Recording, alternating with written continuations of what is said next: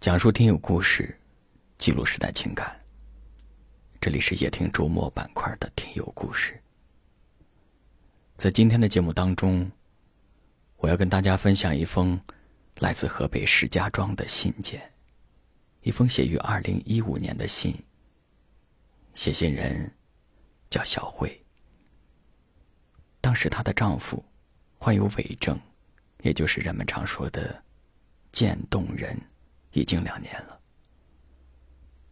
在他的文字当中，我能够感受到爱的力量，也希望你一样能感受到。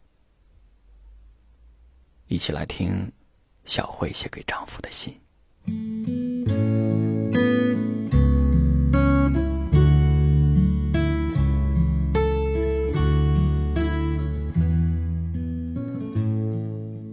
亲爱的，前天晚上，你向我诉说了你现在正在承受的痛苦。你告诉我，你真的累了，想休息了。我知道，但是我又何尝不是呢？我多想你能抱抱我，像从前一样，用温柔的话语哄着我。我知道那是不可能的。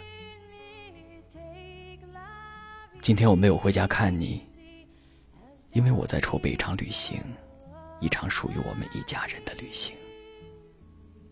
我想我们一起带着孩子，去石家庄以外的地方看看，去看看外面的世界。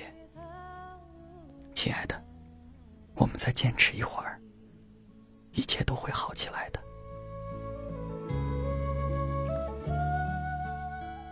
中午在办公室。趴着打盹的时候，我睡得太沉了。同事叫了我好多声，我都没有答应，把他们吓坏了。我做了个梦，在梦里我们回到了十几年前，我们还是二十岁的模样。那时你在服装厂做机器维修，我做会计。生活虽然不富裕，但平平淡淡的相依相守。我就觉得很幸福了。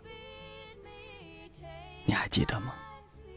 只要刮风下雨，咱们厂的窗户都被吹得哐哐响。每次你都搂着我，我们一起撑着伞，迎着风雨，关上窗户。可是回到屋子，我发现我身上都干干净净的，而你却湿透了。说实话，我埋怨过上苍，他为什么要这样对待我们？为什么一定要我们经历磨难？太不公平了。可是后来我又告诉自己，一切皆有安排。我们爱了近二十年，每一天都恩爱如初。相比那些爱恨纠缠了几十年的人。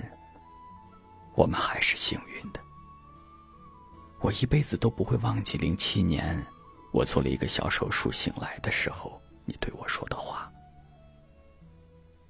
你说虽然就几个小时，但仿佛是经历了几个世纪。你说害怕失去我，所以不敢离开半步。这是我第一次感觉到夫妻之间的不离不弃。原来，有这么大的力量，放心吧。这些年我成长了很多，这一次换我来守护你，我将寸步不离的陪着你。你一定要加油，我和孩子们等你回家。二零一五年九月五号，你最爱的小辉。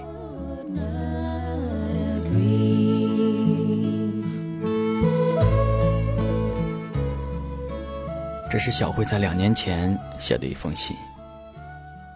那时她的丈夫还坚强的和病魔做着抗争。很遗憾，在我们和小慧通话的半个月前，她丈夫已经离开了。他们最终没有完成那次属于全家人的旅行。而我现在想邀请你来听一听小慧的声音，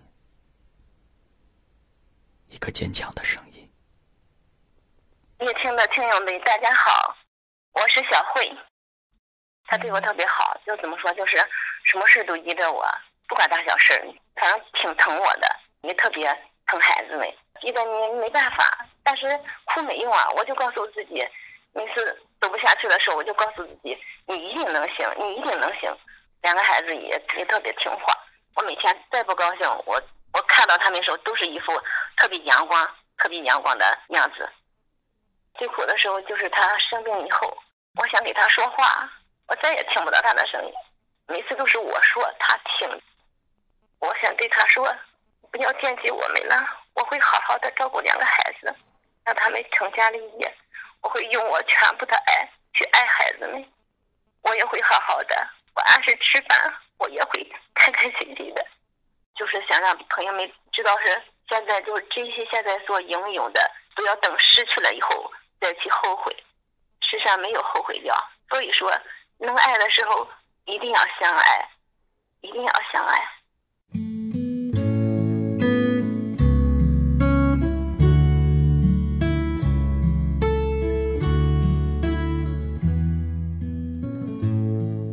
能爱的时候，一定要相爱，一定要相爱。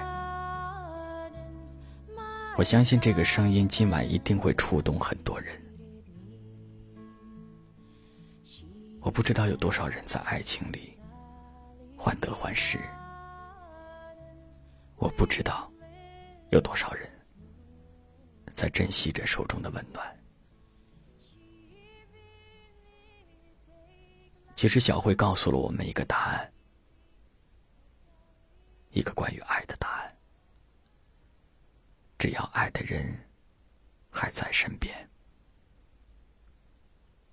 就好好爱。让我掉下眼泪的不止昨夜的酒，让我依依不舍的不止你的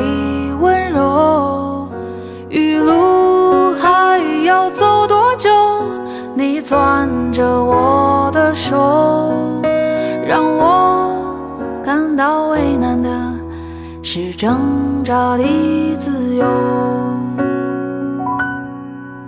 分别总是在九月，回忆是思念的愁。深秋嫩绿的垂柳，亲吻着我额头。小城里，我从未忘记你。成都带不走的只有你。和我在成都的街头走一走，直到所有的灯都熄灭了，也不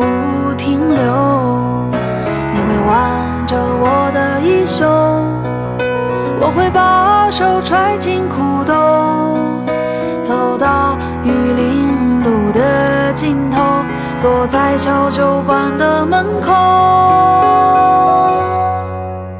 和我在成都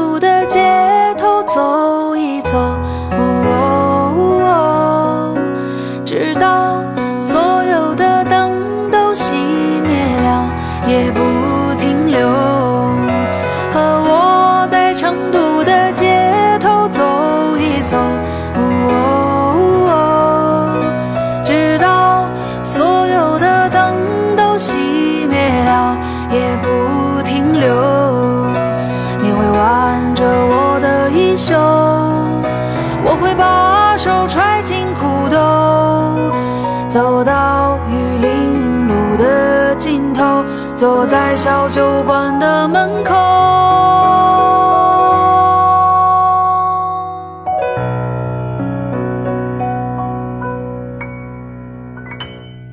感谢您的收听，我是刘晓。